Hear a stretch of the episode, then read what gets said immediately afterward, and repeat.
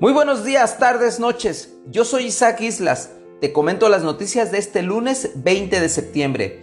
Diario NTR. Llaman a manifestación contra el aborto. El cardenal de Guadalajara llamó a los fieles católicos a sumarse a la megamarcha que se llevará a cabo el 3 de octubre en la Ciudad de México en contra de la resolución de la Suprema Corte de Justicia de la Nación que indica que es inconstitucional la penalización del aborto exhortó a los párrocos de la ciudad a invitar a los fieles al acto de protesta que también se replicará en la Perla Tapatía. El Occidental, imposible comprar vivienda en Jalisco. En la entidad 4 de cada 10 personas no tienen acceso a un crédito o no cuentan con recursos suficientes para adquirir una vivienda, ubicando al Estado en segundo lugar nacional del listado de personas que carecen de vivienda propia. La meta anual del Infonavit es colocar en Jalisco 43.120 financiamientos y hasta agosto sumaban 26.333. Mural, quedan impunes ataques a políticos. Sin importar el color, los políticos y sus familias han padecido la violencia que azota a Jalisco. De acuerdo con un recuento de Mural basado en registros de la Fiscalía del Estado, suman 16 homicidios de esta índole desde el 2017 a la fecha. El caso de mayor impacto es el del exgobernador Aristóteles Sandoval, por el cual ninguna persona ha sido procesada por el homicidio.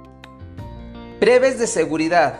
Un muerto y dos lesionados deja agresión a balazos en zona de Chapultepec. Fue alrededor de las 8 de la mañana de este domingo cuando los jóvenes al salir de un antro fueron atacados por un sujeto que logró huir. Asesinan en Zapopan al hijo del diputado Arturo Lemus. La agresión ocurrió cuando se encontraba al interior del recinto de La Paz. El gobernador lamentó el asesinato y urgió a la fiscalía a dar con los responsables.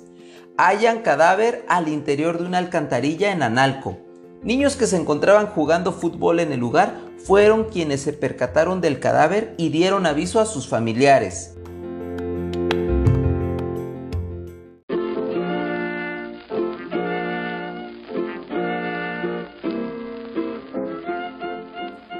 Trascendidos en redes sociales. ¡Apa bromitas! La diputada emesista Berenice Rivera fue nota nacional tras viralizarse un video en el que aparece echando trago al lado de un empistolado influencer.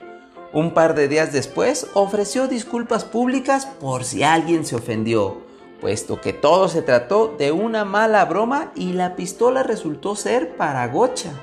A la legisladora se le olvida que vivimos inmersos en una crisis de violencia que nomás no cesa. De descanso. Ayer resultó vinculado a proceso el extitular del Instituto Jalisciense de Ciencias Forenses por los famosos tráileres de la muerte. Y aunque Cotero Bernal retó al fiscal anticorrupción a estar presente en la audiencia para que sostuviera sus falsas acusaciones, según dijo, pues el funcionario ni lo vio ni lo escuchó, a la mera porque era día inhábil. Hasta aquí la información de hoy. Aprovecho para saludar a mis amigos del medio informativo Tonalá de hoy, quienes nos apoyan en la difusión de este podcast.